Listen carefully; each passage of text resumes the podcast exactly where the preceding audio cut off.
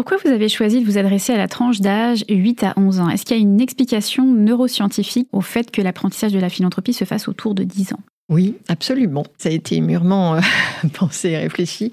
Alors, il y a... Hum, Enfin, oui, effectivement, c'est vraiment lié au, développement de l'enfant. Comme je vous l'ai dit, la philanthropie euh, repose beaucoup sur l'empathie et sur l'altruisme, bien évidemment. Il se trouve que on est quasiment. Je pense qu'on le, fœtus dans le ventre de sa maman, euh, enfin pour le fœtus c'est déjà le cas.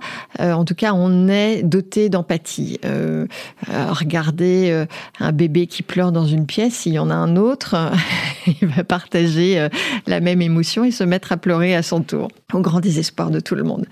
Et évidemment, euh, l'enfant se développe au travers euh, du regard de ses parents et du regard qu'il porte sur ses parents. Il, expérimente les émotions via les expressions du visage, euh, notamment.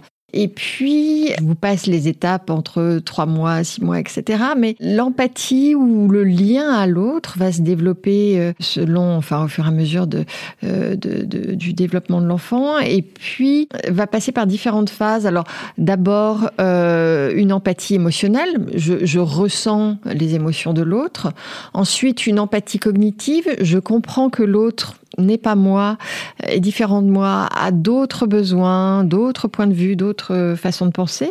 Et puis une empathie mature euh, qui conjugue en fait les deux premières. Et je trouve que cette empathie mature, effectivement, apparaît vers l'âge de, de 8, 9, 10, 11 ans.